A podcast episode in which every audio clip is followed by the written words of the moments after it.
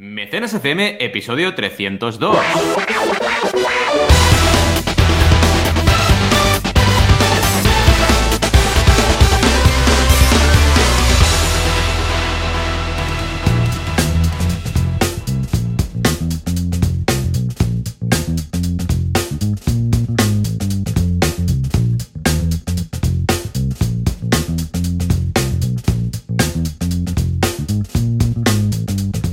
Bienvenidos y bienvenidas a Mecenas FM, el podcast donde hablamos de crowdfunding, financiación colectiva, micromecenazgo, podéis llamarlo de muchas formas, pero en realidad es la herramienta definitiva para lanzar proyectos. Ya sabéis, cada semana estamos aquí, Joan Boluda, consultor de marketing online y director de la Academia Online para Emprendedores boluda.com, y yo mismo, Valentí Aconcia, también emprendedor y consultor de crowdfunding. ¿Qué tal, Joan? ¿Cómo va este sábado, sabadete? Hola, ¿qué tal? Muy bien, muy contento. Un día especial, un post San Jordi. Aquí en Mataró fue una locura, pero vamos, mm, una locura lo de las rosas.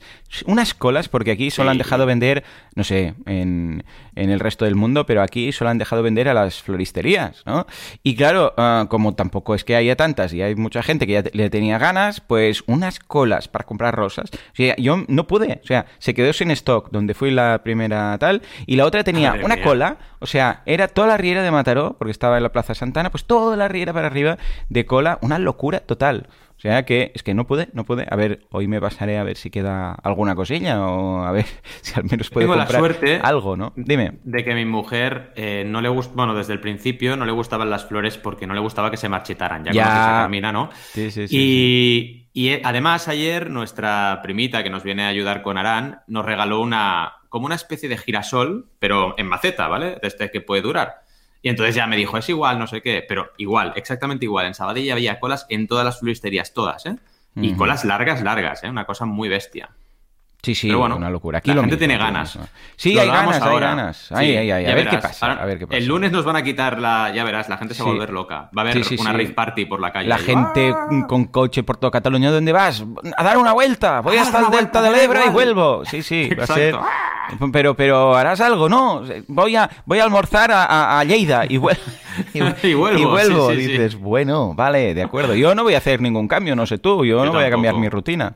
Yo tampoco. Lo único que sabré que puedo hacer lo que quiera cuando toque, ¿sabes? Pero no lo voy a hacer ahora de golpe como, no sé, para quitarme las penas, ¿no? Que va.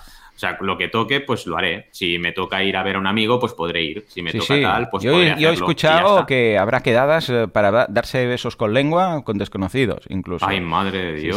sí, será rollo. ¡Venga! ¡Una que larre! Vamos a montar aquí. En fin. Pero esto es muy loco, esto es muy loco, de verdad. Desde Eh, aquí, al final, una llamada a la, a calma y al sentido común, Por favor, claro que sí. Si al final lo bueno es que ya no tenemos esa carga psicológica, porque yo creo que sobre todo es una carga psicológica, ¿eh? Sí, sí. De saber que no puedes hacer aquello, pero Sí. hay veces, yo hay veces que hay meses, pues que no quedaba tanto con la gente Mm. y no pasaba nada. No, Pero a ver, yo que este, podía, este último ¿sabes? año y pico, a ver, hubiera quedado, evidentemente, en algún momento, pero, yo sé, pues mira, las, las vacaciones que hago con, que hacemos eh, tu familia y la mía, o alguna, yo sé, el- ya estábamos acostumbrados también a hacer el, empezamos una tradición el año pasado de venir vosotros a casa nuestra Sí, el qué 31 chulo que creo fue. que era, ¿no? A desayunar, Sí, sí, ahí sí, digo, a, el último a- día. a- a comer.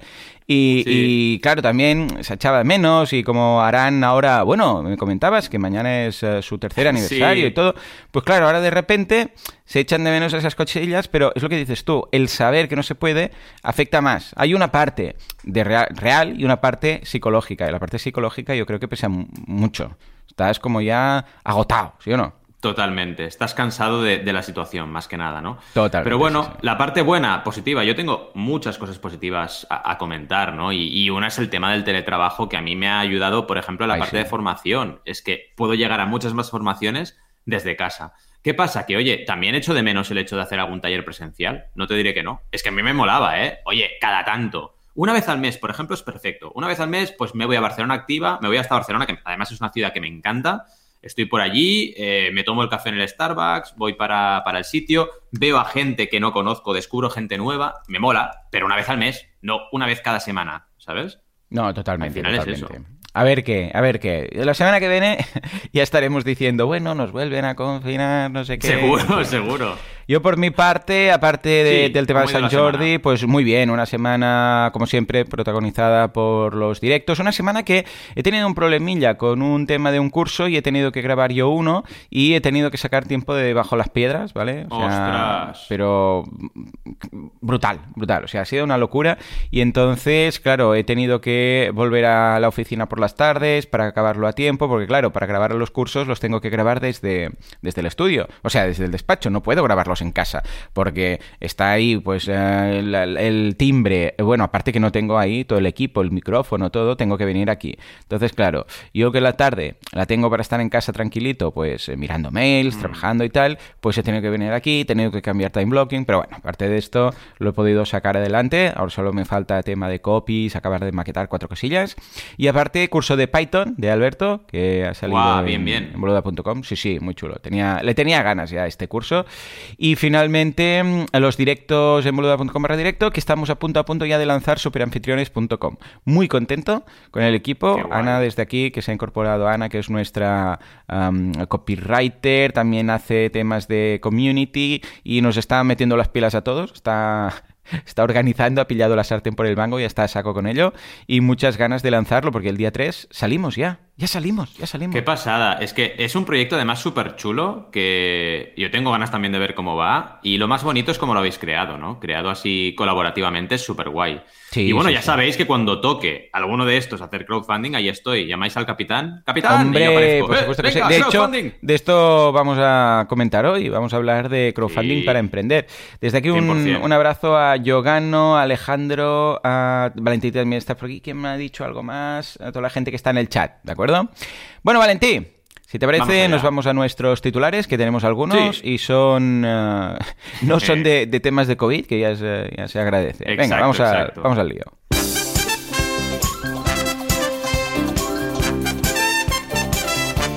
Empezamos con OnlyFans. ¡Tutú!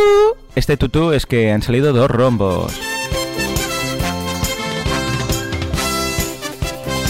Crowdfunding, cómo emprender sin arruinarse. Ah, pues mira, está bien el crowdfunding. A ver si va a servir para emprender. Y finalmente nos vamos a la vanguardia que nos habla cómo financiar un proyecto desde cero con crowdfunding. No sé, hoy vamos a emprender. Venga, va, Valentí, cuéntanos, cuéntanos. Nos vamos a OnlyFans. ¿Tenemos que codificar esto o poner rombos o algo? no, porque ah, seremos muy suavecitos. Bueno, ya hablamos en su momento aquí de crowdfunding. De, er, mm, creo que era para la industria del, porno, ¿no? Si no recuerdo mal. Para hacer es. Mm. Lo, que ocurre, sí, exacto. Lo que ocurre es que esas plataformas son directamente relacionadas con, ¿no? O sea, hay plataformas de verdad de crowdfunding que están enfocadas solo en porno. Pero OnlyFans no es exactamente eso. Es decir, OnlyFans está usada de esa forma, pero podría usarse como un Patreon normal. Es decir, no, no tiene nada que te haga pensar que ahí tiene que haber contenido picante, por decirlo de alguna forma, pero la gente lo está usando para eso, es súper curioso, ¿no? Y bueno, os compartimos un enlace al artículo de Shataka porque está muy trabajado, donde explican todo sobre OnlyFans, por si tenéis curiosidad al respecto. Yo también tengo pendiente hacer un, vídeo al respecto, porque bueno, el problema que tengo aquí es que no soy usuario, ¿vale? Entonces, cuando yo no soy usuario de algo, me cuesta mucho hablar de algo, ¿vale? Porque es en plan, em, tengo que ser usuario y como no lo soy, pues es en plan, ostras. Pero bueno, no sé, eh, algún día me tendré que pasar por ahí porque es un tema mm, profesional analizar el tema, ¿no? Y es lo que ocurre, es una plataforma de crowdfunding que hay mucho contenido picante, cuidado, porque en Shataka dicen contenido adulto y pornográfico, porque puede ser contenido adulto, que a lo mejor es, yo qué sé, pues un chico o una chica que está ahí medio desnudo, pero no, no pasa más allá de eso, ¿no? Y entonces sería un contenido, pues, pues, mm, adulto, digamos, ¿no? O picante, como queréis llamarlo, ¿no? Lo definen como el Patreon del porno, de hecho, eso sí, eh, porque ya sabéis cómo es la gente, al final, cuando tenemos un punto eh, de definición de algo, pues ya lo etiquetamos. Y realmente consideran en Shataka, y esto es lo interesante, y fijaos lo que significa tener una plataforma, pues en este caso vertical, del tema que sea, ¿eh? Pues que ha tenido realmente un boom durante la pandemia. Eh, claro, tuvo un ritmo de crecimiento bestial a partir de 2020. Esto ha pasado en todo Internet, pero claro, evidentemente el contenido que más se consume, ya sabéis cuál es en Internet, y la plataforma de crowdfunding que se dedica a ello, pues ha tenido un crecimiento bestial. Tú estás en casa, tienes que ingresar, eh, la gente está en casa, tiene que ver o quiere ver, ya lo tienes, ¿no? Y es interesante mm, porque, bueno, tenemos aquí una forma distinta de enfocar el crowdfunding o un uso distinto del crowdfunding, que al final, si os fijáis, es un tema de tipo de contenido. cada contenido pues puede tener, podría llegar a tener su plataforma. ¿Qué ocurre? Que para crear una vertical, y aquí ya entramos en temática, ya que aprovechamos, eh, tienes que tener suficiente volumen. Es decir, si el volumen no es suficiente, no vas a crear una vertical, yo qué sé, de crowdfunding, de solamente de proyectos de Edgar Allan Poe, por ejemplo, ¿no? en Kickstarter hay 200, no es suficiente. En cambio, claro, cuando hablas de esto, en, concreto de esto, que es el contenido que más hay en Internet, pues evidentemente que puedes crearlo, ¿no? En fin, ¿qué te parece esta noticia? Bien, ¿no? Sí, es muy interesante. Ya te digo, hay muchos vídeos, si buscamos en, YouTube vídeos de mm, cómo funciona OnlyFans y gente que mm. entra y nos explica un poco lo que haces tú.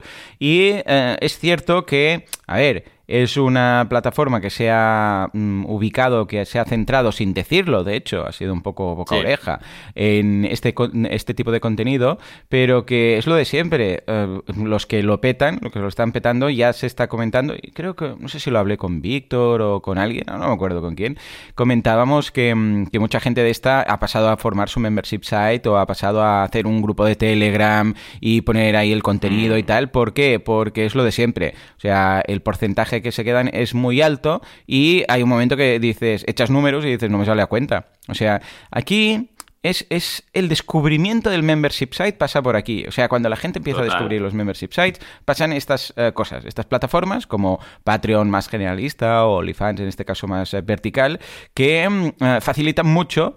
sí, sí, te das de alta aquí y ya está, y la gente paga para tal. Claro, cuando tú lo explicas tan fácil, es lo de siempre. La gente dice, ah, pues qué guay, me abro cuenta y venga. Pero habrá un momento en el cual dirás, escucha, esto que estoy pagando cada mes es una pasta, ¿sabes? Entonces es cuando te vas a plantear hacer algo por tu cuenta. Y vas a decir, escucha, eh, es que lo que pago, o sea, hay casos, hay la chica esta de Belle Delfine, que se hizo súper famosa y fue trending topic no sé cuánto tiempo, porque empezó a hacer, bueno, empezó, tenía vídeos así medio eróticos y empezó a hacer porno, pero en OnlyFans, ¿vale? Y, mm, y estaba ingresando porque la entrevistaron en un canal de YouTube un millón de dólares al mes. Un millón de dólares. O sea, el precio que estás pagando a la plataforma, em, por muy pequeño que sea el porcentaje, en, estas, en estos casos es mucho más, o sea, es, como si crearas tu propia app cada mes em, y, solo para ti. ¿Sabes a qué me refiero? O sea, es muy loco. hay un punto en el cual, cuando empiezas, no, el, el problema de esto siempre es lo mismo. Cuando empiezas es poquito.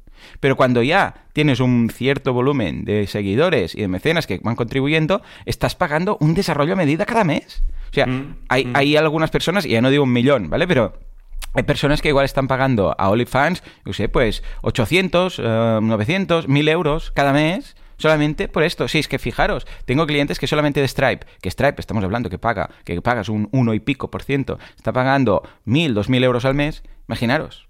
estamos hablando de Stripe, que es la pasarela de pago. Claro, tú no puedes ser una pasarela de pago.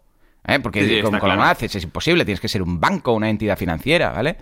Pero una herramienta que cierra un contenido para mostrarse si alguien paga, esto te lo puedes montar con un WordPress y, ya está, pero con, cuatro cosillas, ¿vale? Esto del porcentaje de los ingresos es lo que ah, yo no veo y no he visto nunca coherente, ¿vale? Tú ofreces un cierto servicio y este servicio pues ya está, escucha, tiene, tiene un precio que tú estableces porque eh, haces uso de la máquina, pero que vaya en función de tu, de tu ingreso, o sea, de tu facturación, mm. nunca lo he visto bien. Es que nunca, no. No, no me es que esto al final, pensad que son herencias del modelo instaurado por Kickstarter, pero estoy de acuerdo contigo. ¿Por qué no sale una plataforma y dice, oye, tarifa plana? ¿Por qué no funciona eso? No lo entiendo. Supongo que es por un tema de maduración de mercado. Creo que cuando haya más y más y más creadores que tengan, como dices tú, un volumen determinado que haga que el porcentaje de comisión sea exagerado, pues saldrá una plataforma que dirá, pues oye, ¿sabéis qué? Que todo es lo mismo. Y ahí, claro, todo el mundo, entonces sí se planteará moverse a esa plataforma o hacerlo en su casa. Pero es verdad, tienes razón. Una persona que recauda un millón, ¿por qué tiene que pagar más que una persona que recauda mil? Efectivamente, efectivamente. No, no, debería ser así porque el servicio es el mismo de la plataforma, exactamente el mismo. Correcto. A ver qué, veremos. Venga, va. Nos vamos a, arruinarnos, o mejor dicho, a emprender sin arruinarnos. ¿Por qué? Gracias al crowdfunding. Tenemos aquí un, bueno, un resumen de noticias hablando de crowdfunding para emprender. Esta en concreto es, nos hace mucha gracia porque sale nuestro compañero Ángel González de Universo Crowdfunding hablando de crowdfunding para evitar pues eso, directamente arruinarse emprendiendo. Cuidado porque ya sabéis cómo son los medios.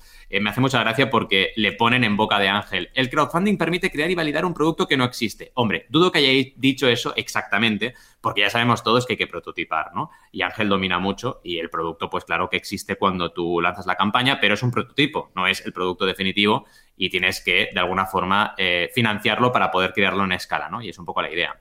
Pero lo interesante del artículo es que habla bastante del tema que básicamente es la ventaja principal del crowdfunding, que es que te permite directamente mm, validar el lanzamiento de un proyecto sin haber invertido demasiado en ese producto o servicio. Obviamente habrás prototipado, obviamente habrás creado un vídeo, pero no habrás producido. Y eso es lo más importante de todo, es decir, no tener que estocarte o no tener que dedicar horas y días e incluso años en un proyecto que no puede salir al mercado porque no tiene una aceptación. Y el crowdfunding te permite detectar esa adaptación mucho más rápido. Básicamente es así. El artículo es interesante porque nos, primero porque es bastante extenso y segundo porque nos, nos habla de todos los apartados importantes. Por ejemplo, la parte de mm, tener una idea para resolver una necesidad, que es un poco el principio de cualquier eh, concepto emprendedor. Luego la parte de pre-campaña, donde se habla de, en este caso, producto mínimo vendible. Me hace mucha gracia este concepto. Luego, comunicar y responder durante la campaña y luego la post-campaña, que sería entrega de recompensas. Está bien, está muy bien. Lo único que yo en la parte que tienen la idea eh, pondría la planificación, ¿no? Que para mí es la primera fase de las cuatro, donde es muy importante crear todo lo que es el contenido de la campaña y prepararte para lanzar a posteriori tu campaña de crowdfunding.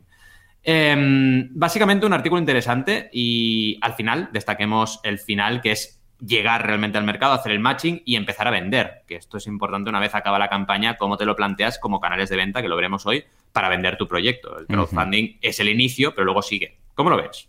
Totalmente de acuerdo. Sí, sí, sí. Es, es, lo, que, es lo que comentas. Eh, realmente el crowdfunding nos permite no solamente validar, sino también financiar, pero sobre todo eh, que sea el inicio, que sea la chispa de algo que luego, y aquí lo hemos comentado muchas veces, de algo que luego va a seguir, ¿no? Porque, mm. a ver, sí que hay campañas eh, que las haces, yo qué sé, pues porque hay un grupo de gente que le hace ilusión hacer algo en concreto y tal y cual, y entre todos lo, lo lanzan y tal, y ahí se queda, ¿no? Pero, aparte de esto, hay muchísimos casos en los que el creador busca un inicio de su negocio. Y el crowdfunding nos lo facilita muchísimo. ¿eh? Mira el caso ahora, por ejemplo, de Xavi Lasal, eh, un lanzamiento como el de la Academia de Música, de la Escuela de Música. Eh, claro, si no hubiera sido por crowdfunding, no hubiera sido este pelotazo inicial. Con lo que, vamos, lo veo estupendo. Y de hecho nos vamos una vez más, hacemos una carambola porque nos vamos a ver cómo financiar un proyecto desde cero en la vanguardia. A ver, cuando hay un medio generalista yo ya tiemblo. ¿Lo han escrito todo bien o qué? Todo bien. Y además, con datos interesantes, ¿eh? Por ejemplo, un estudio que indicaba hace años ya, ¿eh? Pero bueno, que se recaudaron 100 millones de euros para campañas de micromecenazgo, con lo cual en España, solo en España, así que bien. Y nos hablan de casos como Tropic Field, en este caso, ¿no? Donde nos hablan de cómo empezaron, ya lo sabéis, su marca de zapatillas, que ahora ya hacen muchas cosas, pero empezaron con zapatillas, empezando de cero, empezando de cero y usando el crowdfunding. Y además es una empresa, en este caso Tropic Field, que ha usado el crowdfunding dentro de su web, en Kickstarter, y cada vez que lanza un proyecto nuevo hace, hace crowdfunding de forma ya mm, totalmente metódica y automatizada.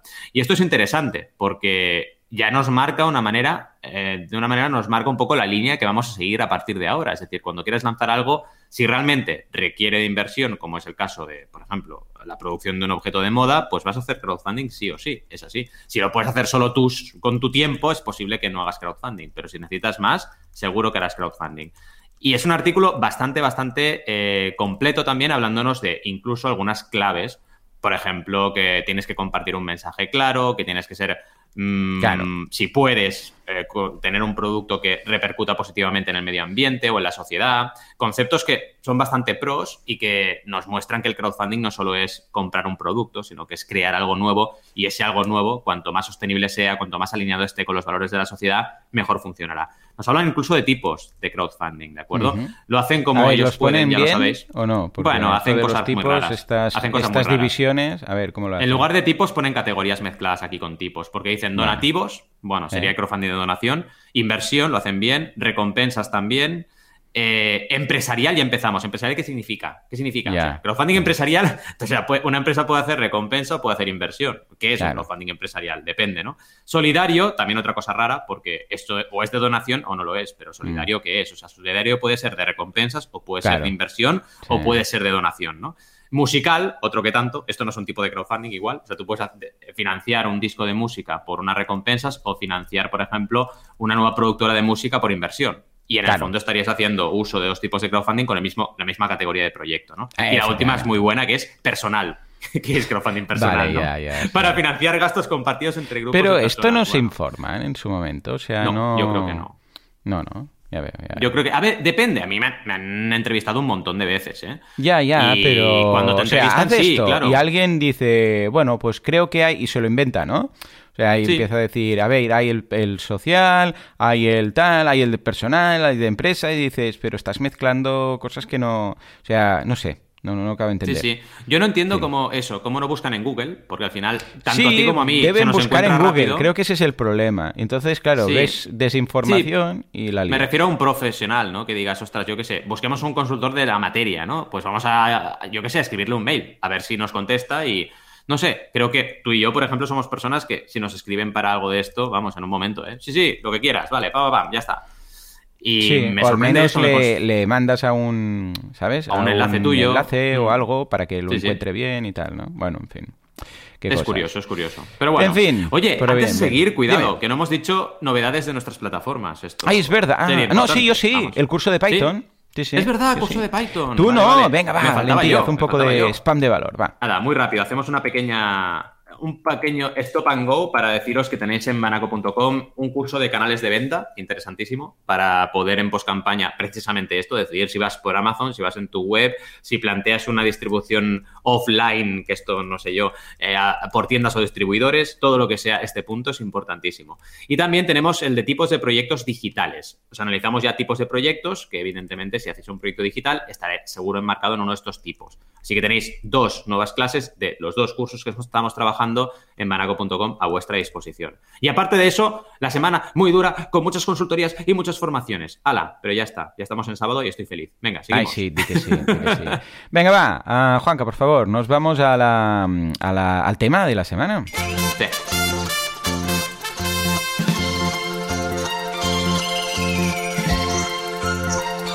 Y ojo, porque esta semana va cargado de emprendeduría, o como le queráis llamar. ¿Por qué? Porque vamos a emprender con crowdfunding, que quieras que no, eh, esto, esto mola, se agradece, ¿no? A ver, yo tengo que decir que emprender con crowdfunding cuando se alinean los astros, esto es como todo, esto es como las herramientas, como cualquier técnica, estrategia y tal.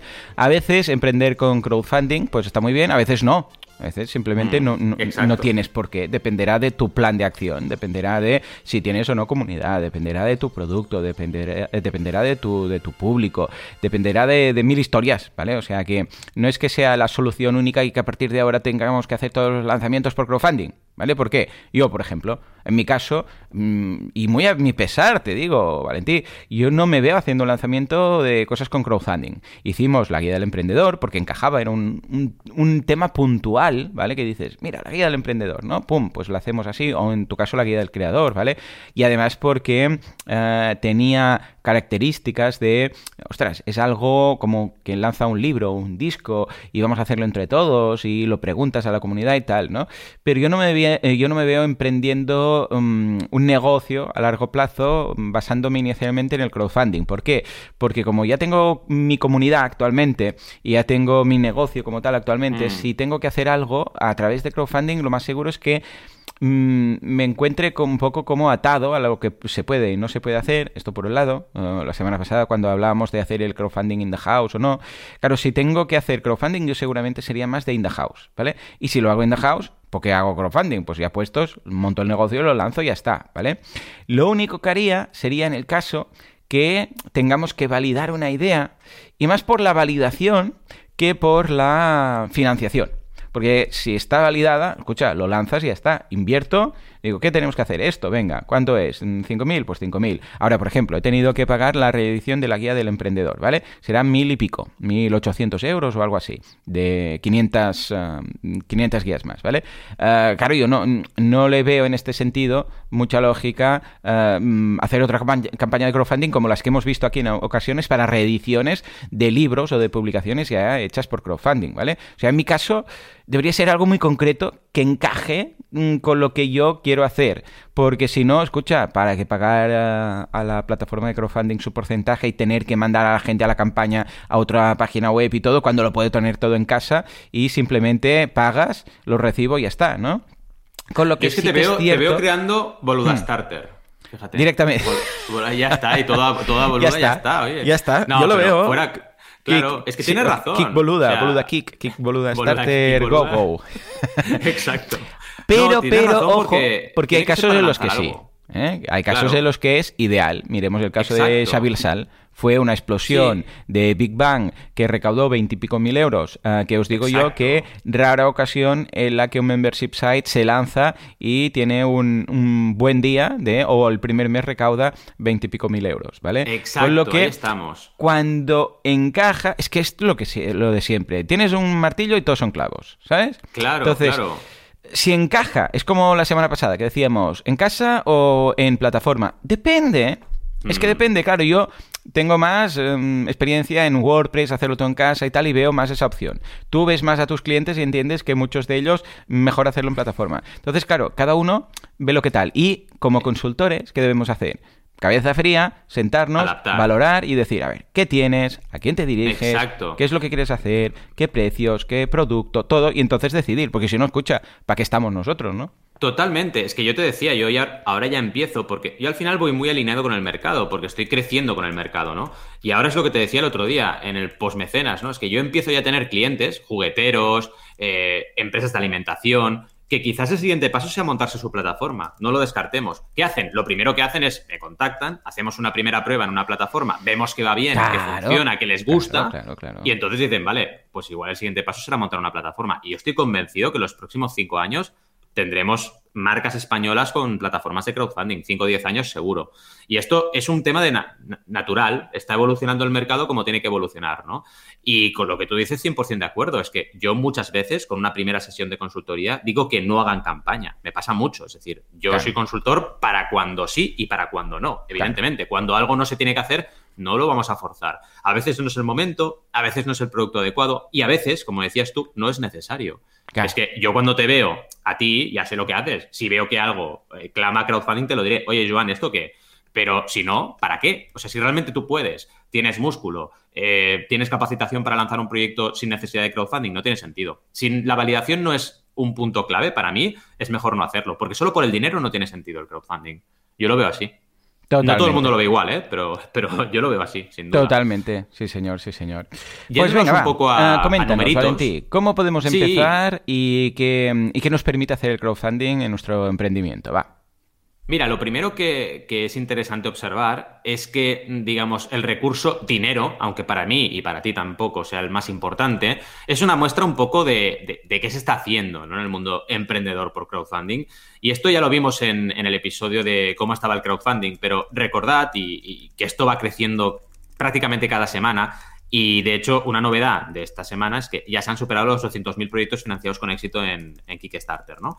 Entonces, 200.000 proyectos de éxito, que ya se dice pronto, de categorías tan dispares, y podemos hablar de categorías eh, muy diversas como música, cine, juegos, arte, publicaciones, diseño, cómics, moda, tecnología, comida, teatro, fotografía, artesanías, danza, periodismo, etcétera, ¿no? Y otra cosa interesante aquí es que observemos, y esto la gente no es consciente, de lo difícil que es esto. Porque fíjate, eh, y emprender es difícil, claro que sí, pero validar y que el mercado te diga sí, también es difícil. sí, pero es que yo siempre digo que mm. una campaña de crowdfunding es como un estudio de mercado. Eh, lo que pasa es que el estudio de mercado te dice quizás y la campaña de crowdfunding te dice sí. ¿O no? Exacto. Lo que pasa es que eh, una campaña de crowdfunding eh, parece que si dice que no, hemos fallado, y en cambio un estudio de mercado, si dice que no, decimos, oh, qué listos que somos. Eh, hemos hecho un estudio de mercado y no hemos arriesgado. En cambio, la campaña de crowdfunding es, oh, no, somos unos fracasados. No, no lo entiendo, no lo entiendo. No, es que yo tampoco, porque dices, exacto, es en plan, ¿por qué una cosa sí y la otra no? Fijaos que además... Cultural, cultural. Totalmente. Otra cosa que ocurre mucho es que la gente piensa, bueno, voy a emprender con crowdfunding y la voy a petar, ¿no? Oye, sí, no sé, porque de 200.000, que esto es muy fuerte, ¿eh? 130.000 son menos de 10.000 dólares. 130.000 de 200.000, ¿eh? Cuidado. Y la gente aquí se piensa que puede fijar objetivos de 40.000 así de fácil. Pues fíjate que 130.000 de 200.000 menos de 10.000 dólares. O sea, es una es un porcentaje que hay, que hay que pensarlo, porque esto es la realidad, ¿no? Y luego si nos vamos a los que fracasan, que son ya 317.000 proyectos fracasados, esto es, bueno, yo es que me pongo triste cuando lo leo, ¿eh? 55.000 de estos 317.000 han recaudado cero. ¿Sabes lo que es esto? 55.000, cero. Y luego del 1 al 20%, 200.000 más. O sea que casi todos los que fracasan están por debajo del 20%. Por eso es importante que entendamos que lo que tú acabas de decir, ese mensaje es súper importante, que sí, es un sistema de financiación, pero si tú fracasas porque, y digo entre comillas, ¿eh? porque lo estoy haciendo con los dedos y claro, la gente no me ve, si fracasas, digamos, porque no llegas al objetivo, en realidad no es un fracaso, es un éxito, porque te has dado cuenta de que el mercado no acepta tu idea y no mm. pasa nada, mejorarás cosas y las sacarás mejor. Y ya está, es que no hay, no hay ningún problema por eso, ¿no? Y creo que esto es lo que la gente no acaba de entender y luego, claro, la cantidad yo de reuniones que hago diciéndole a la gente que no pasa nada si fracasas, que eso no mancha tu imagen, tu reputación, que lo que realmente mancha tu reputación es tener éxito y luego no entregar. Eso sí, claro, sí, pero si tú fracasas, no pasa nada, es en realidad un matching, es decir, la gente mm, tampoco ha dicho que sí, es decir, no es culpa tuya que un proyecto fracase, ¿no? Es súper interesante e importante que lo reflexionemos. Y luego es que además te va a costar menos. Si un estudio de mercado bien hecho, es una pasta. Es una pasta. Y cuando sale que no, el de la empresa dice, oh, qué bien, que solamente he tenido que pagar un estudio de mercado en lugar de intentar lanzar y pegarme la hostia. En cambio, en la campaña de crowdfunding parece que, que, hemos fracasado y no, es para, está para validar. Bueno, yo estoy hablando, ojo, estoy hablando de crowdfunding para emprender, ¿eh? O sea, quiero validar con esto, no estoy hablando de vamos a salvar esto, vamos a hacer otro tipo de... O sea, estamos hablando hoy de crowdfunding para emprender únicamente. 100%. Y eh, también otra cosa importante aquí en este caso es cuando hablamos de validación, eh, ¿cómo, demostramos ¿no? que el crowdfunding es útil para validar? Pues demostrando que el dinero no es lo más importante en ciertas campañas. Y aquí es donde vienen las marcas. Claro, si tú ves a Amazon con el proyecto Built-in lanzando tres proyectos por crowdfunding, ves a Segway que ha lanzado unas cinco campañas en Indiegogo, o ves a Hasbro que tiene plataforma propia, dices, vale, ok, esta gente, estas empresas no tienen falta de liquidez. No hace falta, claro. ¿Y por qué lo hacen? por validar. Y, es importante, claro que sí, porque fijaos, a ver, yo entiendo que somos un poco enfermos aquí del crowdfunding y, pensamos mucho sobre el tema, ¿no? Pero es que yo incluso llego a pensar que el crowdfunding es bueno para todo el planeta. ¿En qué sentido? En que en realidad estás haciendo o creando lo que la gente quiere que se cree no creando algo que la gente no quiere. Solo pensar en los vertederos, la cantidad de prototipos y la cantidad de productos que se han quedado en los almacenes mm, que debe haber ahí, eh, ¿por qué hacemos las cosas tan mal? Si al final ya tenemos las herramientas para que la gente te diga, oye, pues sí, la verdad, esta guía del emprendedor nos interesa, venga, vamos a por ello. Hombre, si haces una campaña y tienes dos mil y pico mecenas, pues será que la gente quiere la guía del emprendedor, pues hazla. Pero si no, pues a lo mejor no tienes que hacerla. Es que es un mm. poco así de sencillo, ¿no? Y no pasa nada, no eres un, em, emprendedor fracasado porque un proyecto, eh, el mercado diga que no, todo lo contrario, estás aprendiendo y estás mejorando para, para hacer un mejor proyecto la siguiente vez que lo intentes. Es así de sencillo. Totalmente. No, no, estamos 100% de acuerdo. Yo siempre lo he visto desde el inicio, desde mi punto de vista como emprendedor y tal, como un estudio de mercado que aparte de validar, también te financia. Pero siempre es primero la validación y después que sí, que te financia, efectivamente. Ojo, una vez más, ¿eh? aquí estamos hablando de crowdfunding para emprender, no estamos hablando del crowdfunding de, mm, ay, pues mira, nos haría mucha ilusión poder em, editar este libro para los amigos o no sé qué, o eh, esta causa social, que sabes que es una vez y no más. ¿Sabes? Que dices, no, haremos esto, este documental, no sé qué, y no es para ganar dinero, no es para luego tener un negocio, es porque es un crowdfunding de algo que mm, ya sabes que, que no sería sostenible en el tiempo. Entonces sí, ¿eh? 100%. Pero que si es un crowdfunding para, eh, yo tengo esta idea, a ver si lo lanzo y tal, y después esperas venderlo y que esté en las estanterías de las tiendas o en tu página web para vender, entonces sí. Entonces lo que tú quieres es la validación, no vender. Porque imagínate que dices, mira, he llegado al 100%, justo no sé qué, tal y cual, no sé cuántos, pero nos ha costado tal. Yo prefiero validar con mucho, o sea, prefiero mucho más validar y que luego yo lo pueda vender que llegar al objetivo y que se haya acabado mi, mi, mercado. Y dices, vale, lo he lanzado. ¿Y ahora qué? ¿Lo vendes? Uy, no, esto ya es invendible. O ahora ya no, no tiene nada. Bueno, pues es una campaña de un tipo de proyecto puntual, sí, pero si es para luego vivir de esto, tú lo que necesitas realmente es validarlo. O sea, que imagínate. 100%. Aquí apuntas un tema muy interesante, que es el autolímite, ¿no? Que yo siempre hmm. lo hablo con mis clientes. ¿Por qué no haces una campaña y te autolimitas, no? Porque a veces, yo qué sé, producir 100 es con un sistema de producción y producir 10.000 es con otro distinto. Esto lo veo mucho en el ISABA, ¿no? Sí, señor. Eh, nos damos cuenta de que tienes que invertir en una serie de moldes, en una serie de procesos cuando tienes que disparar a, producir 1.000 muy diferentes que cuando produces 100. Y el tema es, si ya vende 100 o 200, hombre, ya tenemos una cierta validación, ¿no? Y a partir de ahí puedes plantearte ir creciendo y llegará el día en que cambiarás tu proceso productivo. Pero no intentes hacer todo de golpe, porque te vas a de Sí, sí, sí. De hecho, yo siempre digo, cuando hagamos cálculos de crowdfunding, debemos hacer cálculos del precio y tal.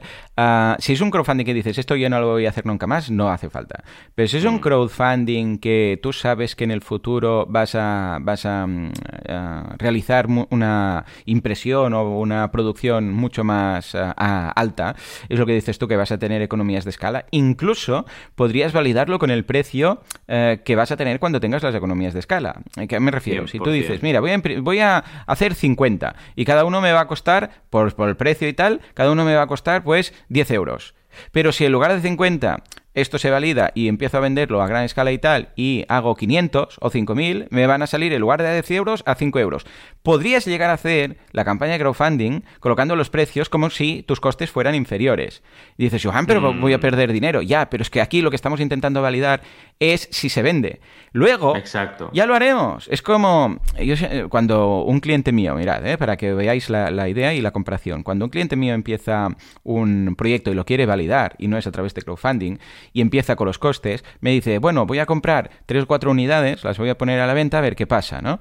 Pero claro, yo siempre le digo, pero a ver, ¿qué precio vas a poner? Porque él calcula en función de lo que le ha costado esas unidades. Y entonces me dice, pues tal, y digo, no, porque esto es carísimo, va a salir muy caro. Y dice, ya, pero es que no voy a perder dinero. Para la validación sí que puedes perder dinero. Porque tú tienes que poner qué te va a costar este mismo producto que vas a comprar, pero en lugar de comprar tres, compras un palé entero. ¿Vale? Dice, hombre, si compro un palé entero con 3.000 unidades, en lugar de 10 me van a costar 4. Eh, vale, pues los números los tenemos que hacer con ese 4. ¿Vale? ¿Por qué? Porque lo que tenemos que ver es si a largo plazo yo voy a poder venderlo y al precio en el cual con el cual lo voy a poder vender. Una vez hayas vendido estas tres, compra otras tres, compra otras tres y cuando veas que esto va saliendo, entonces compra el palé entero. Y el número porque ¿sabéis qué pasa? Que si no, ¿qué va a pasar? Que vas a colocar un precio que quizás está por encima de mercado o que la gente no está dispuesta a pagar. ¿Por qué? Porque es muy alto. Claro, fijémonos, entonces estás diciendo, no, la gente no compra esto, pero no es por el producto, es por el precio. Pero sabiendo tú que si en lugar de comprar tres, que te cuestan 10 y venderlas a 15, compras 1000, que las compras a 4 y las vendes a 6, entonces sí que se va a vender. Y esto precisamente es lo que nos permite hacer un, un, o bien empezar, aunque sea perdiendo dinero o sin margen, o una campaña de crowdfunding que aunque sea perdiendo dinero, para entendernos, o cubriendo justo, sin que haya margen, que dices sin margen, bueno, pues sí, simplemente si quieres validar, ¿vale? Pues esto es también lo que nos permite el crowdfunding, ¿no? El tema de la validación de precios. Totalmente. Y es un poco el, punto que íbamos a hablar ahora, el marketing mix. O sea, que genial que hayas empezado por los precios, porque... Recordemos que el marketing mix son las cuatro Ps, ¿vale? Es eh, placement, que sería dónde está, promoción, producto y precios, ¿eh? Correcto. Entonces tenemos que ver estas cuatro. P, que ya aprovecho que la estabas tratando, es el tema de precios. A ver, eh, todo depende de los recursos que tenga el cliente, ¿no? O sea, si tú tienes recursos para poder cubrir ese margen y producir sí o sí, puedes hacer la estrategia que tú comentabas y 100% de acuerdo, es interesante. Ahora bien, si eres un emprendedor de esos que, mm, cuidadito, porque como no te salga rentable la campaña, vas a tener problemas luego de postproducción y, bueno, de producción y de entrega de recompensas, entonces sí o sí vas a tener que poner un precio que te incluya el margen. Eh, es interesante que se analice muy bien este caso, porque de otro modo puedes tener problemas en post-campaña graves, ¿no? Y hay mucha gente, mucha gente, ¿eh? Y esto la gente a veces no lo entiende, pero hay gente que ha recaudado decenas de miles, cientos de miles o millones y luego no pueden entregar. Y la gente dice, pero ¿cómo puede ser si son millonarios? No, no son millonarios, son millonarios en problemas, porque tienen que producir y entregar 60.000, 100.000 unidades de un producto. Entonces, no son millonarios, han facturado un millón. La cual cosa no significa que sean millonarios, porque tienen una obligación que es la de entregar esos productos, ¿no? Y en cuanto a precios, otra reflexión que yo hago, y creo que es muy importante hacer, es decir, oye, vale, cuidado porque tampoco puedo alejarme mucho de mi precio objetivo de mercado. Porque si yo, imagínate que validas, yo qué sé, a 50, pero tienes que vender a 100.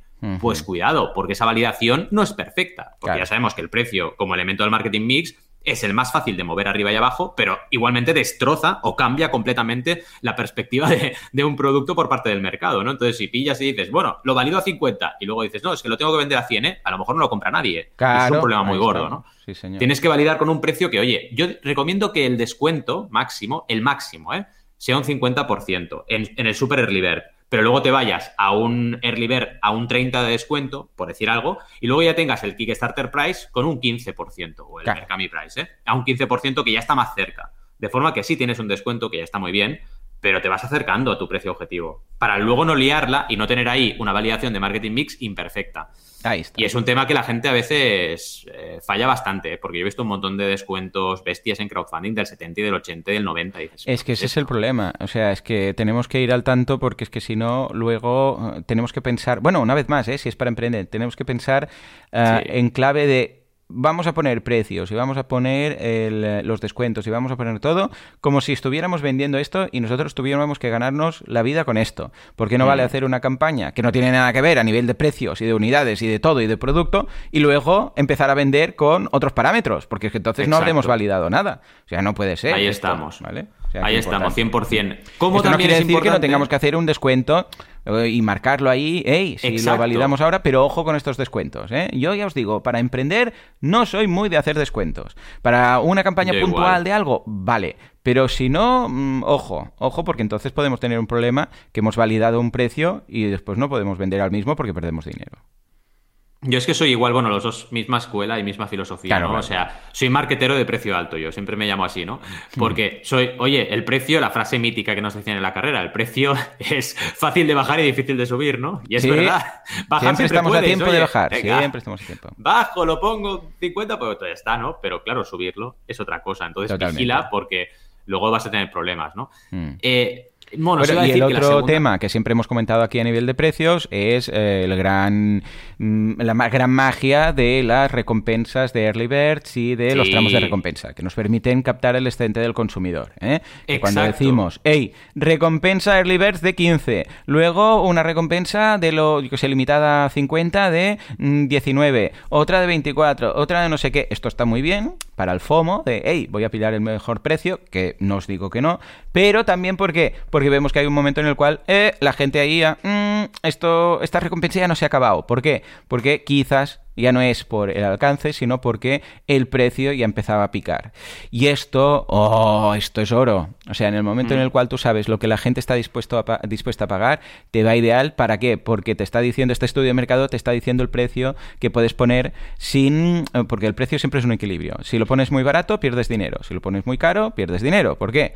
Muy barato, podrías haber ingresado más. Por el precio de reserva, igual de este producto era de 19 y tú lo estás vendiendo a 15, ¿vale? Eh, pues 4 por cada producto vendido, mm, ojo, ¿eh? Que multiplicado por todas las ventas es mucho dinero.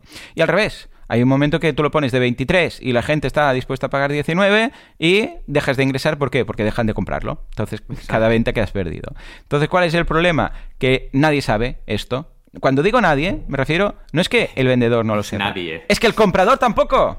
O sea, no sabemos nuestro precio de reserva. O sea, en frío. ¿Vale? Cuando digo en frío. Mm. Cuando te compras un coche, siempre pongo el ejemplo, que son muy cracks estos tíos de los coches. ¿Cuánto tienes de límite? Bueno, depende, porque claro, hay financiación. También, no es que tú tengas el dinero. ojo, igual hay alguien que dice, mira, tengo 13.253 euros. ¿Qué puedo comprar con este? Eh, ¿Qué coche puedo comprar? No, estoy hablando de alguien que pues lo va a financiar seguramente o a mirar, a ver, financiación de tal. Entonces no, no tienes un, un, precio exacto. Entonces, ¿qué hacen? Venga, primera gama de precios. ¿Quieres un Astra, un Vectra, un no sé qué, no sé cuántos? Tú ya ves, pues, 12.000, 18.000, 30.000, dices, bueno, pues este. Vale, venga, estamos en la gama de los 14.000, vale. Ahora dentro de esta, ¿qué modelo quieres? El Sport, el Eco, el no sé qué, no sé cuántos, y hay de diferencia unos cientos de euros. ¿Vale? Pues entonces ahí vas, mmm, bueno, pues este, no, esto ya no me hace falta, esto, ¿vale? Y entonces ahí, y los, los, los extras, ¿quieres estas llantas? ¿Quieres esto no sé qué? Esto ya viene con el modelo, pero esto no. Y van rascando, rascando, rascando, y en lugar de 14.000, que era la versión básica, ahora te has gastado 15.680. En lugar de, ojo, no has ido a por el de 18.000, porque era, ya era otro modelo, eso sabes perfectamente que ya estaba lejos de lo que te querías gastar, pero tú no sabías tu precio de reserva, porque no, no, no, sabemos ponernos un precio de reserva, a no ser que vayamos con un presupuesto concreto, ¿vale? Pero Totalmente. hoy en día con la financiación, imagínate. Entonces, ¿qué pasa? Que cuando a ti te dicen, ¿qué estás dispuesto a pagar por una maceta? Pues yo qué sé, no sé. No sabes, tú vas a, al jardilán de turno, empiezas a mirar, a ver, esta sí, esta no, esta pff, no me gusta, esta, bueno, va, esta, 18. Tú no lo sabías antes de entrar en Jardiland. Tengo 18 euros para gastarme en una maceta. No. Tú vas, miras, comparas un poco. Esta quizás no, esta, esta, ¿vale? Esto es el precio de reserva. Problema que nadie lo sabe. Entonces, ¿qué tenemos que hacer? Gracias a la campaña de crowdfunding, vemos cuando la, la gente empieza a. Mmm, esto quizás ya no. Cuando se para ahí, ojo, porque esto, no para la campaña de crowdfunding, es vital también, pero para cuando lancemos el producto. Ya sabemos el precio que la gente está dispuesta a pagar. Y esto es impagable, no tiene precio, nunca, nunca mejor dicho. No, nunca mejor dicho, sí, sí, totalmente de acuerdo. Es así, y si nos vamos a la segunda P pasa exactamente igual, es decir, la validación perfecta, ¿no? Ay, sí. El producto, al final. ¿Por qué? Aquí hay que reflexionar mucho sobre el prototipado. Acordaos, por ejemplo, de nuestras campañas de las guías. Eh, por ejemplo, en el caso de emprendedor, hubo cambios desde la campaña a la versión definitiva. Claro. Porque fuimos evolucionando el producto. Y esto es bueno, es bueno y debe ocurrir y va a pasar. ¿Qué ocurre? Que para la campaña debes tener algo físico. Y esto es súper claro. importante y la gente no lo tiene en cuenta. Fijaos que para un par de libretas con ejercicios, pues ya tuvimos que comernos la cabeza para prototipar, ¿eh? Porque bueno, no, no es tan fácil. Es, oye, venga, maqueta el interior, que se puedan abrir las páginas, que se vea lo que hay dentro, no sé qué, en qué color la hacemos ya tienes que darle forma a tu idea. Y esto es la parte importante del marketing mix en referencia al crowdfunding, de esta P, ¿no? La P de producto. O servicio, vaya, que es importante prototipar. Lo difícil es, por ejemplo, prototipar en servicio. Ya hablaremos, si queréis, en un monográfico de prototipado. Claro, claro. Pero claro, el servicio es mucho más difícil. Y yo siempre digo que lo que tienes que hacer es ir con la cámara en mano, prácticamente, no con un servicio, porque sí. lo ideal es hacer testimoniales, que la gente poner a prueba el servicio y luego grabar a la gente para ver un poco cuál es su experiencia. Y son maneras de prototipar un servicio. Y es fundamental, y de hecho es obligatorio también, en plataformas como Kickstarter, tener un prototipo de lo que vayas a hacer. Porque si no, claro, estás tan lejos de lo que quieres entregar. Buah, Cuando la gente dice, no, el crowdfunding, eh, la revolución de las ideas. Bueno, pues no, es la revolución de los proyectos. Porque entre idea y proyecto, una de las cosas que hay que hacer es precisamente esto, es darle forma a tu idea. Y es súper importante. Y también porque, cuidado, estás estudiando los costes que te supone hacer el producto y empiezas a, digamos, comprender exactamente todas las implicaciones que tiene lanzar ese producto o servicio al mercado. ¿Cómo lo ves esto del prototipado? Importantísimo, ¿no? Buah, sí es importante. El prototipo, o sea, eh, cuando ya no hay prototipo, que solo es un render, ¡ah! de hecho hay algunas plataformas que no te dejan directamente. Pero cuando ves el prototipo, cuando, aunque sea nosotros con una libreta que pillamos con la guía del emprendedor, una libreta que compramos en vacío, vacía, una moleskine de estas, y le metimos dentro unas páginas. Pero es vital tener un, pro, un prototipo para que la gente vea que esto va en serio eh, y luego también pueda ver un poco que, de qué estamos hablando. Porque un render. Uh, eh, un render. eh, lo aguanta todo, ¿vale? Pero luego a ver qué es lo que vamos a encontrar. Totalmente. ¿Mm? O sea que, es que además, de acuerdo. Un, un, render lo aguanta todo y además eh, puede ser tan lejano de la realidad cuando luego tienes el producto en las manos. Por eso es tan importante, por ejemplo, la revolución de los GIFs animados en las campañas, ¿no? Sí, Porque cada vez cierto. más hay GIFs de verdad, del producto de verdad usándose y tú ves el producto. Y esta es la manera de hacer las cosas. Que es un coste, porque claro, a veces la gente me dice, ah, claro, es que me cuesta prototipar. Ya, pero es que piensa en una cosa, si tú lanzaras este producto sin crowdfunding, ¿no tendrías que prototipar? También, pues estamos en las mismas. O sea, lo único que haces es reducir riesgos, es validar, es saber exactamente si solo la gente lo quiere o no. Pero no tener ni dinero para prototipar tu idea, hombre, tienes un problema realmente. Pero ya no por el crowdfunding, es que tienes un problema para emprender, si tienes Mm. cero. Tienes que tener algo de recurso, ¿no? Eh, y esto lo tenemos que reflexionar entre todos. Yo lo veo así también. Totalmente. En fin, en Venga, cuanto a la más promoción. PES, más PES. Promotion. Sí, nos quedan Oh, dos. Buena, buena, esta es brutal. Sí, la promoción, para mí, también es otra de las ventajas del crowdfunding. El boca a oreja que se produce, la posibilidad de aprovechar una conversión tan alta como tienen las campañas. Pensad que en una conversión, yo ahora tengo clientes ya de gran consumo y me dicen, no, es que yo la conversión en, en, en ads es del 0,5%, ¿no? Ujú. Y claro, yo en mis campañas llego al 3, llego al 4, llego Claro. al 5. ¿Y por qué pasa esto? Porque creas comunidades. Y las comunidades, al final, son los primeros early adopters que tienen un compromiso más bestia con tu proyecto que el resto de gente, del resto del mercado. Y claro, eso es una oportunidad. Por eso hay tantas y tantas campañas de agencia que van con productos hechos a lanzar campañas de crowdfunding. que esas, por ejemplo, en Kickstarter sí. nos aceptan, pero en. Indiegogo sí. Y hay muchas, porque claro, ven, ven la oportunidad y dicen, oye, en lugar de convertir al 1, convierto al 3. Pues venga, vamos para allá. señor. Y claro, de cada, de cada 100 visitas tienen tres contribuciones en lugar de una. Es una auténtica pasada. Y esto es algo interesante del crowdfunding y por eso también hay tantas y tantas empresas que se dan cuenta de la importancia de esto, ¿no? La importancia, en definitiva, de hacer que la gente sienta que es parte de la creación de algo, que no Sí. solamente está consumiéndolo y ya está. Este, este valor, este valor que es un intangible, ¿eh? Sí, es un valor sí, brutal, brutal. Y, y- y nos falta tanto, tanto, tanto por trabajar campañas en ese sentido y aprender esa, de la- esa ventaja que para mí es una de las más grandes del crowdfunding, que no veas, ¿no? Una vez mm, trabajas así, oye, es que la promoción, mm, no te diré que sale sola, pero funciona mucho mejor. ¿Qué ocurre? ¿Cuál es el principal muro? Quedarte por debajo del 20% del objetivo, ¿no? Hmm. O sea, quedarte ahí bloqueado sin haber hecho pre-campaña ya da la, pers- la perspectiva de que tu campaña no tira y cuesta mucho generar nuevas, nuevas ventas ahí, ¿no? Y aunque tengas una conversión alta, la gente, pues, bueno, mm, le cuesta, le cuesta entrar y comprar. Y claro, esa conversión se va diluyendo al cabo de los días y acabas, pues, en un 0,5 o en un 0,2. Claro, ahí está. Y esto es lo que tienes que evitar, ¿no? Pero vaya, está clarísima la ventaja de la P de promoción eh, en marketing y en crowdfunding sin ningún tipo de duda. Sí, sí, ¿cómo lo ves? Totalmente de acuerdo. Sí, sí. El tema de la promoción, fíjate que me ayudó, por ejemplo, mucho. Si tiras de ahí y tienes un, un producto o un servicio que va a ser noticiable, ayuda muchísimo a hacerlo a través de una campaña crowdfunding, porque si no, no te hubieran hecho ni caso. Por ejemplo, el caso de la guía del emprendedor. ¿eh?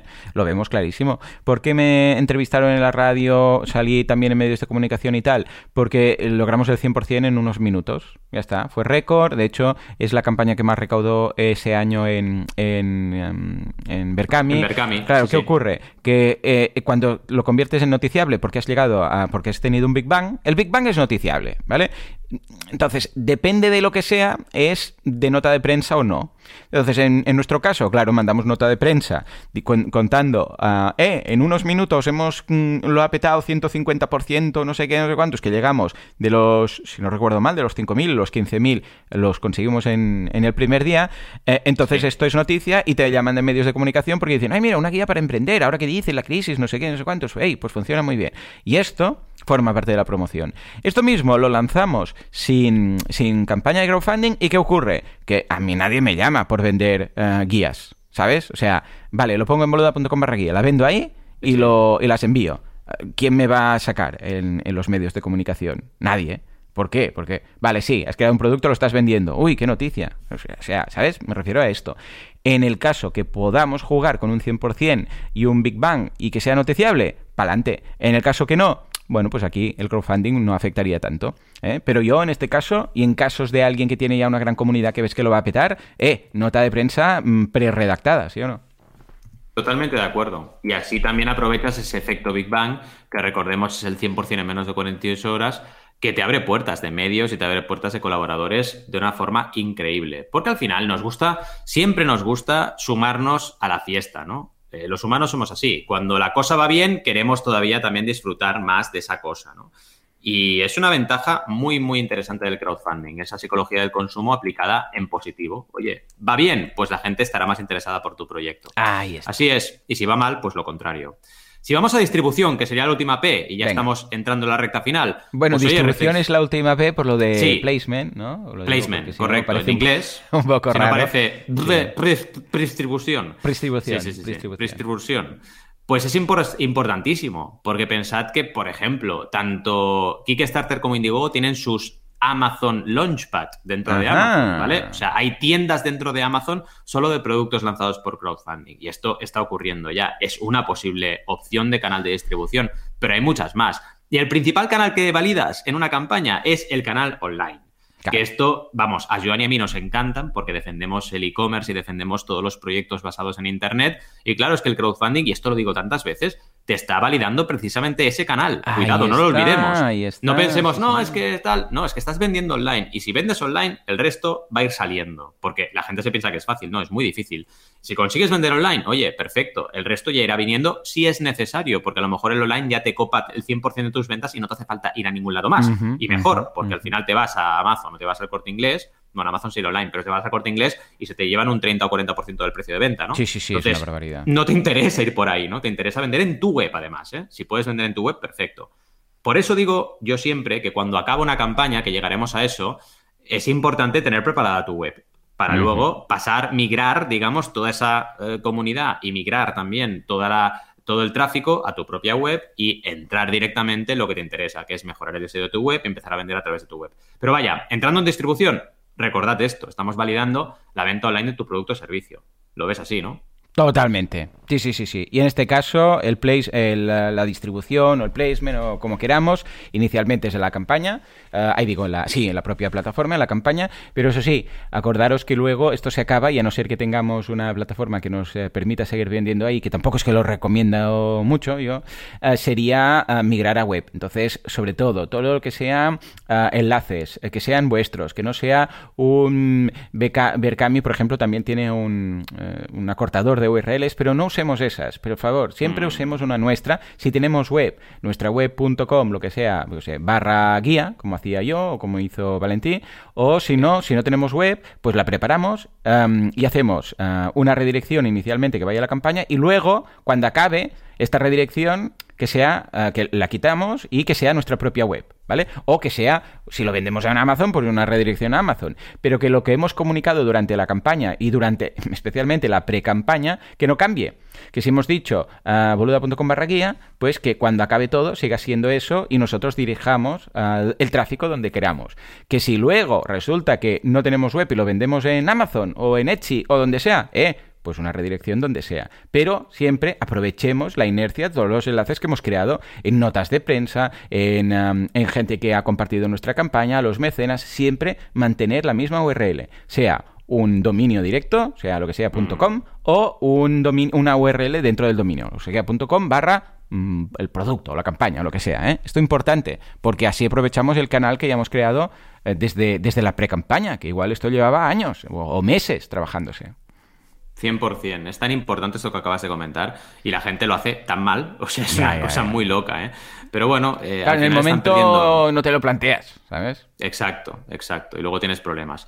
Y ya para acabar, validar equipo, porque cuidado con esto, que podemos hacer también otro monográfico. O sea, la cantidad de veces que las campañas llevan en tensión al equipo hasta tal punto. Ya no te digo en campañas, que ya en pre-campañas se ve muchas veces, ¿no? Que dices, uy, madre mía, de este equipo de cuatro solo tira uno van a, va a arder Troya y arde Troya, obviamente. O sea que también validas el equipo y si tienes en un escenario que estás empezando con cuatro socios o tres o dos o uno, uno no porque serías tú solo, ¿no? Pero dos, oye, si no, empiezas y, te das cuenta de, de, bueno, las posibles asperezas que puede haber en ese equipo.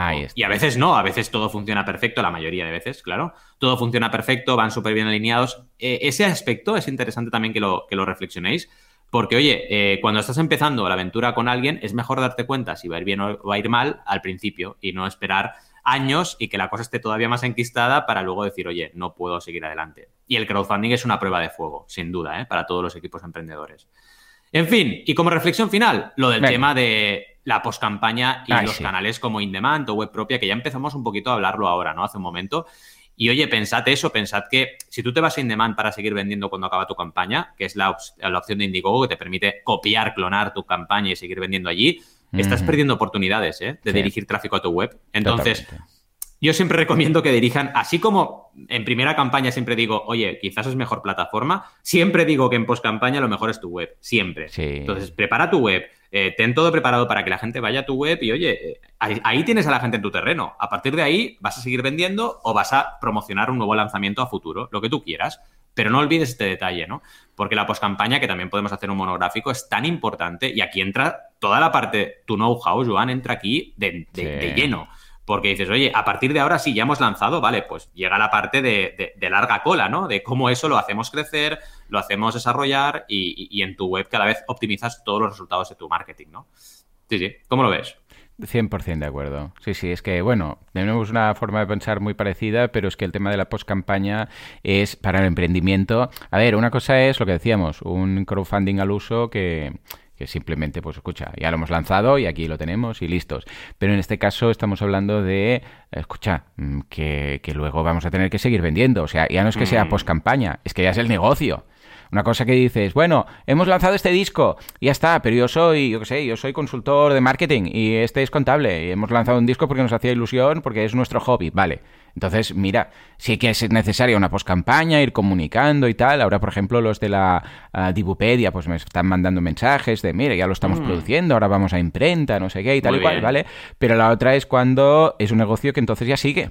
¿Vale? Como por ejemplo el caso de Xavi Lasal con la Escuela de la Música, ¿vale? O sea, es que, es que es obligado la postcampaña y es obligado en casa, evidentemente. O sea que este tipo de in-demand y tal, a no ser que sea realmente por algo muy pensado, porque es así, vamos a evitarlo. Totalmente. En fin, hemos tenido un episodio movidito, movidito. Bueno, desde aquí, espera, antes de cerrar, un, abrazo a Verónica, que dice, me encanta este nuevo sistema para escucharos, la mejor forma de llevar el podcast al día. Y Ángel también que nos dice, ganas de llevar el sábado al trabajo para poder escuchar Mecenas FM. ¡Qué ilusión! ¡Qué ilusión! Sí, señor. Qué ilusión. Mil gracias, de verdad. Yo iba a decir precisamente esto, ¿no? Que nos dijerais cómo lo estáis viviendo este cambio. Yo creo que en positivo por toda la gente que nos, que nos escucha por Telegram. Y a la gente que nos escuche, digamos, en diferido, acordaos de esto, ¿eh? de que podéis escucharnos cuando estamos grabando, que es un poquito antes y eh, podéis interactuar, que también nos interesa un montón que nos preguntéis, que nos comentéis cositas para poderlo al final del episodio o cuando toque, haciendo un pequeño break, hablar de lo que estáis comentando en el chat. es interesantísimo porque así sois parte también del producto que creamos, que es este contenido. En fin, como siempre decimos, mil gracias por estar ahí al otro lado, por acompañarnos estos, estas jornadas de sábado que empiezan con energía positiva y por valorarnos tan positivamente. Mil gracias y nos vemos la semana que viene. Hasta luego. Adiós.